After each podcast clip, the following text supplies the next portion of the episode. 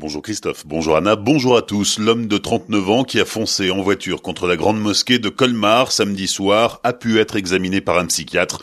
L'expert estime que le discernement de l'individu n'était ni aboli ni altéré au moment des faits. Le psychiatre estime que l'homme est pénalement responsable de ses actes pour lesquels il pourra donc être jugé.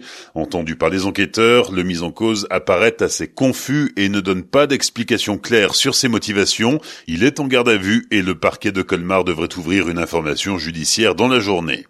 Deux jeunes colmariens de 17 et 18 ans mis en examen pour extorsion et placés en détention. En début de semaine dernière, ils ont agressé un lycéen en pleine rue. Ils voulaient lui voler de l'argent et l'un des deux lui a enfoncé le canon d'un revolver à grenaille dans la bouche. Les deux agresseurs ont rapidement été interpellés. Le plus âgé des deux qui tenait le revolver est hébergé dans un foyer. Les nouvelles régions, la réforme de 2015 menée par François Hollande n'a pas eu le succès escompté alors que l'ancien président annonçait des économies budgétaires grâce au redécoupage territorial.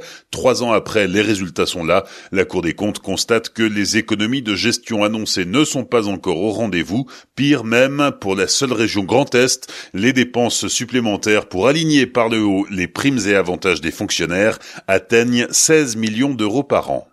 Le président de la région Grand Est, Jean Rotner, a bien l'intention de reprendre du service aux urgences de l'hôpital de Mulhouse. Médecin urgentiste, avant de s'engager en politique, il a expliqué hier matin que sa motivation était de contribuer à sauver les urgences, une mission qui n'irait pas au-delà de Noël.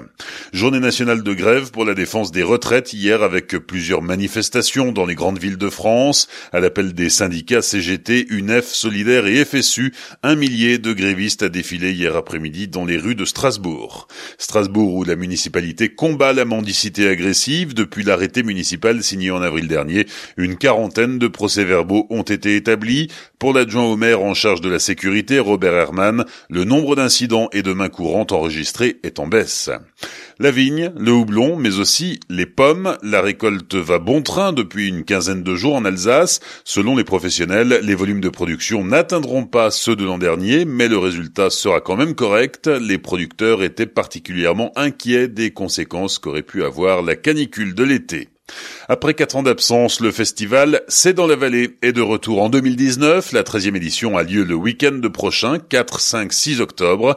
Trois jours de musique avec 30 artistes qui se produiront dans sept lieux exceptionnels à Sainte-Marie-aux-Mines et un hommage à Jacques Higelin qui a enregistré ici deux albums. La municipalité de Sainte-Marie-aux-Mines donnera à cette occasion le nom du chanteur au kiosque à musique du parc Jules Simon. Enfin, un mot de sport puisqu'il y a du football ce soir, match pour le compte de la septième journée de Ligue 1. Le Racing se déplace à Villeneuve d'Ascq pour affronter Lille. Un match qui s'annonce difficile pour les Strasbourgeois face à des Lillois invaincus à domicile depuis le 15 mars dernier. Difficile aussi parce que de nombreux titulaires sont forfaits pour cette rencontre.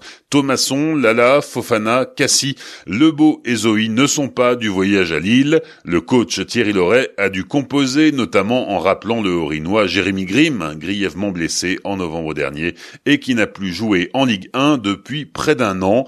Le coup d'envoi de la rencontre sera sifflé à 19h. Bonne matinée et belle journée sur Azure FM, voici la météo.